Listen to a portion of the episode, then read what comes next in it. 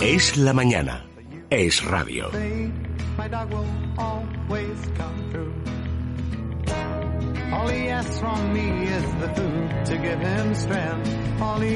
Bueno, Laura, preséntanos. Esto es muy divertido, ¿eh? Ya lo adelanto.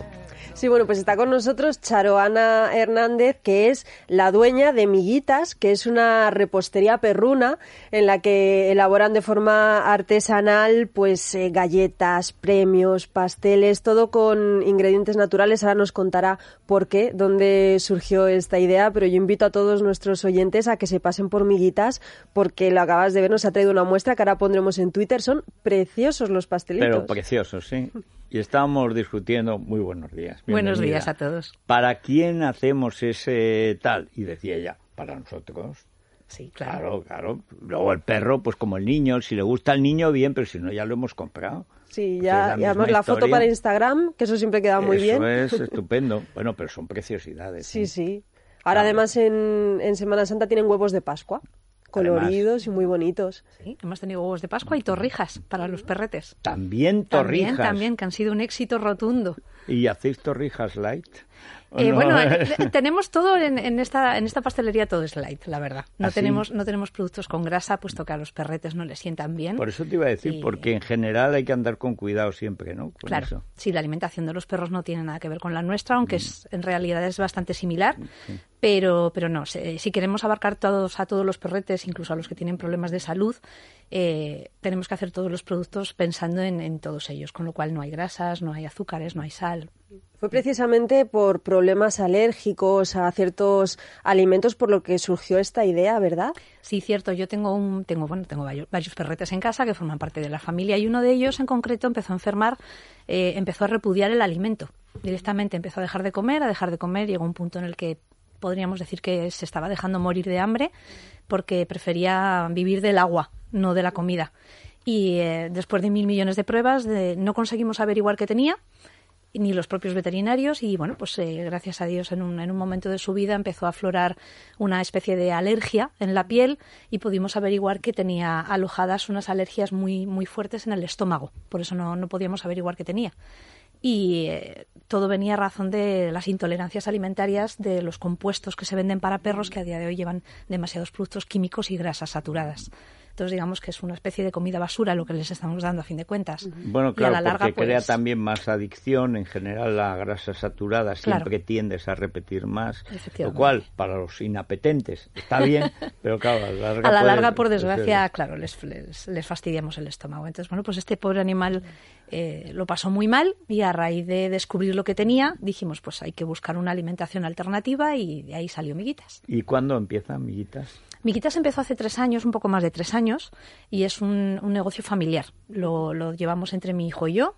Mi hijo tiene es panadero, venimos de una familia de panaderos.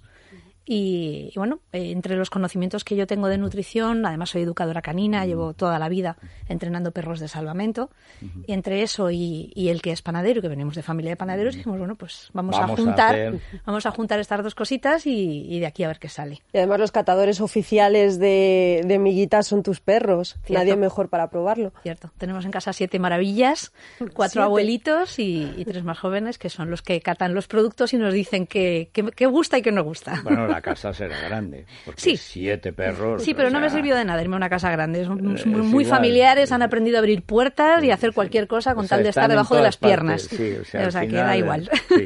Luego, además, con los pastelitos que vendéis, también evitamos un error que cometemos muchos dueños de perros, que es al final caer en el error de darles de nuestra comida. A lo mejor no estamos comiendo nosotros un pastel y terminamos dándole un trocito. Eso al final es bastante malo para los perros.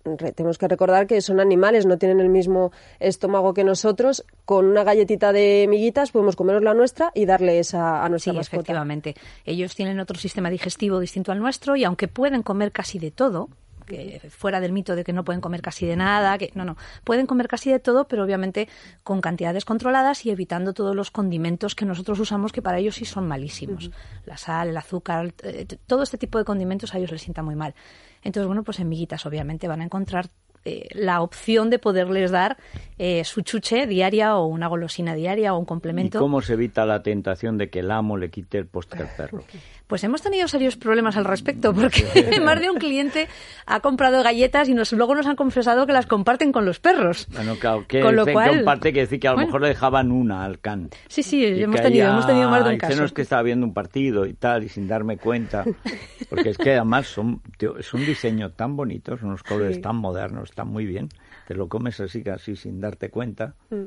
Y luego además los ingredientes que son totalmente naturales y son los que comemos también nosotros. Cierto, nosotros utilizamos frutas, verduras, carnes, pescados, utilizamos lácteos, quesos y mantequillas, pero los traemos especiales para ellos. Son alimentos que no traen lactosa ni grasa, que eso a los perros les hace daño. Entonces, bueno, pues unas galletas hechas por nosotros obviamente son perfectamente eh, comibles. Para nosotros lo único que, bueno, no hay que olvidar que las hacemos pensando en ellos, con lo cual eh, recién sacadas del horno están fantásticas, pero luego nosotros les hacemos un proceso especial de secado para que estén muy duras y tengan que roerlas, con lo cual para nuestra dentadura ya la cosa cambia un poco. Pero para las suyas muy bueno. Efectivamente. la idea es que tengan que roerlas. Se limpian. Bueno, eh, ¿cuáles son los productos estrella vuestros? Tenemos, em, gracias a Dios tenemos varios, pero bueno, se podría decir que las tartas de cumpleaños que tenemos, que son idénticas a las de los humanos. Dedicadas especialmente para nuestra mascota. Efectivamente, hechas pensadas en ellos, pero si tú ves una tarta de los perros, parece una nuestra. Bueno, es increíble. Ellos saben en todo momento cuando estás, eh, cuando llegas a casa con nuestros productos, saben que son sus productos. Es algo especial para ellos, entonces lo disfrutan como algo especial. El olor, imagino, les da perfectamente el olor y reconocen que esas galletas son las suyas. Y bueno, o sea, lo primero la tarta cumpleaños. Lo primero las tartas. Las y tartas. Luego, para y luego el tenemos, día a día... tenemos brownies para que merienden todas las tardes. Tenemos verdaderos adictos en el barrio que vienen, igual que tú vas a por tu barra de pan a diario, bueno, pues ellos vienen a por su brownie. Eh, tenemos limpiadientes naturales, que son maravillosos y tenemos un montón de clientes súper contentos con ellos.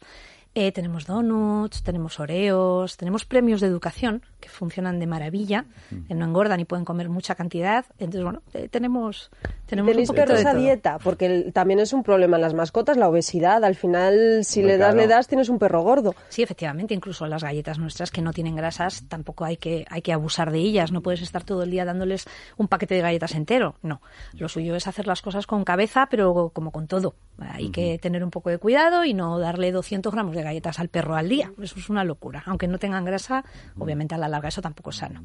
Y otro producto que tenéis que lo comentaba Alaska, que las compra ella, son las palomitas. Sí, tenemos palomitas. son unas palomitas graciosísimas de colorines, que son preciosas. Bueno, estas de colorines no las haremos muy a menudo porque nos ha costado un triunfo hacerlas, requiere demasiado esfuerzo, pero bueno, las, las blancas, las normales, sí, son preciosas.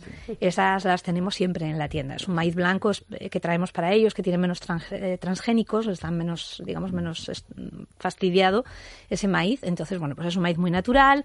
Las hacemos con la mantequilla que traemos para ellos sin lactosa y eh, bueno, más de un domingo nos han mandado fotos los clientes de, con su bol de palomitas en el sofá viendo su película y su perro, al, lado con su bol de palomitas. Con su palomita viendo Juego de Tronos. Y qué bonito es. felices. Y tenéis también una parte solidaria. Efectivamente. ¿Y en qué consiste?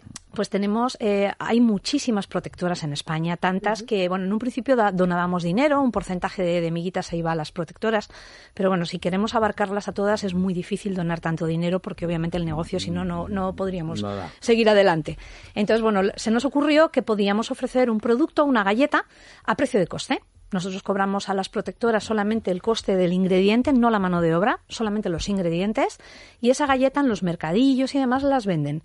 Le sacan un beneficio de un 400 a un 500%, con lo cual de esa manera recaudan mucho más dinero que si nosotros les donamos eh, dinero en efectivo. Así es que tenemos una sección solidaria que cualquier protectora puede escribirnos y solicitarnos estas galletas para venderlas. Bueno, y una curiosidad, ¿y tu hijo, el panadero, eh, además también vende pan para el dueño. Es decir, en la tienda no vendéis pan para el dueño y para el can. Nos encantaría poder eh, tener una sección en la tienda que fuera para los humanos, para tomarte tu café, merendar con tu perro y tener una, bueno, pues un momento divertido, ¿no?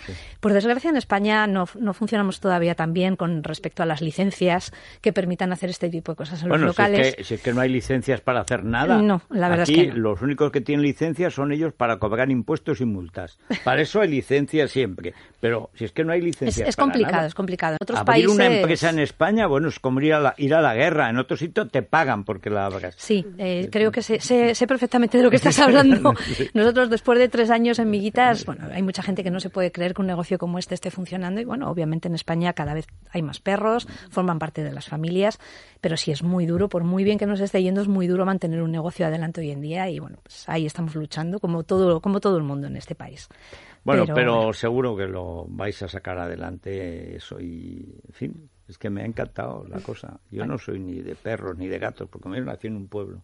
Yo, la idea de mascota me resulta inconcebible. O sea, yo he visto animales, no he visto mascotas. Las mascotas no. Había gatos que entraban en casa y salían, estaban ratones aquí, allá, no estaban nunca en casa, eran transhumantes como los propios eh, indígenas que estábamos y no estábamos, en fin. Sí, era una forma de vida distinta. Es una forma de vida diferente. Mis hijos se ríen. ¿Y cómo vivís en el siglo XVIII?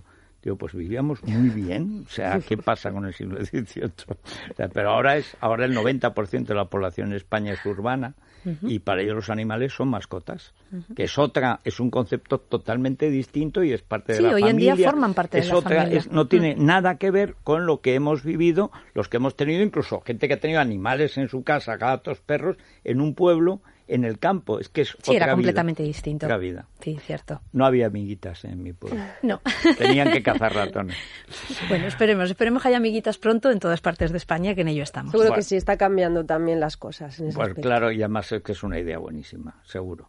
Bueno, muchas gracias ¿eh? y enhorabuena. A vosotros por habernos invitado. Muchísimas gracias. Vamos a hacer una pausa. Movistar. Sí, porque una de las cosas que puede hacer uno con su perro, con su gato, con su suricato, es ver el suricato, ver Juego de Tronos ahora la nueva temporada, o las que haya vuelto Nashville. Sí, mientras comemos las palomitas con nuestro perro podemos ver también House of Cards, por la nueva temporada. Por ejemplo, también ahí, ahí la, la mascota es el presidente de los Estados Unidos.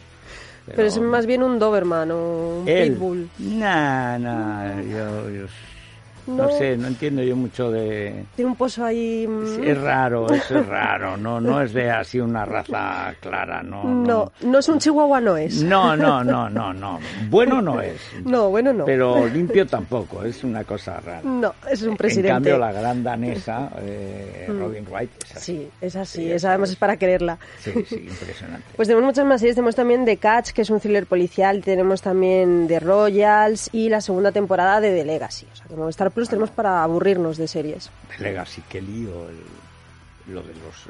realmente...